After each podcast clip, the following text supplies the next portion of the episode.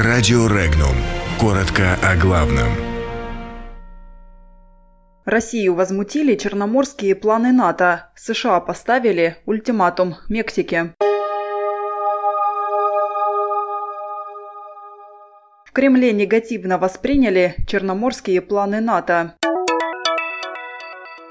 США стягивают армию к мексиканской границе.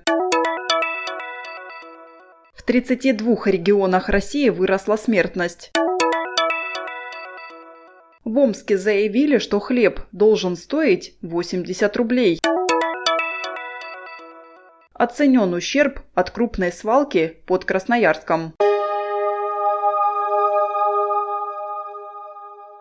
Намерение НАТО гарантировать украинским судам безопасный проход через Керченский пролив в Кремле восприняли негативно. Об этом заявил пресс-секретарь президента России Дмитрий Песков, комментируя заявление постпредства США. По его словам, российская сторона не понимает, что имеется в виду. Ранее в НАТО заявили о готовящемся пакете мер в отношении России по Черному морю.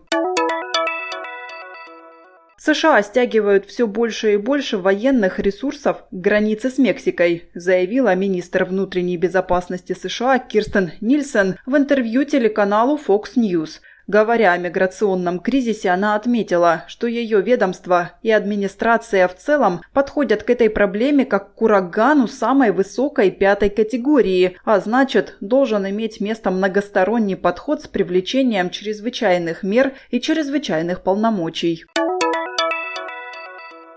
Смертность выросла в 32 регионах России. Об этом сообщила замглавы правительства России Татьяна Голикова в Госдуме. Однако она отметила необходимость опережающими темпами снижать смертность и потенциал регионов в преодолении негативной тенденции.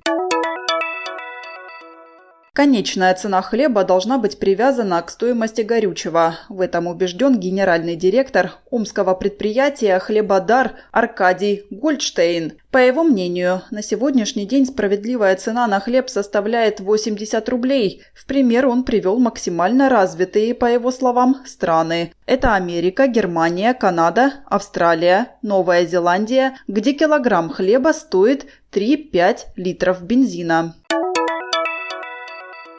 Неподалеку от Красноярска активисты Общероссийского народного фронта обнаружили крупную несанкционированную свалку. После обращения общественников по данному факту началась проверка Краевого министерства экологии и рационального природопользования. Площадь свалки, расположенной на частных землях, превышает 3 гектара. На участке проверяющие обнаружили бытовые и пищевые отходы, строительный мусор, автомобильные шины и даже кости крупного рогатого скота.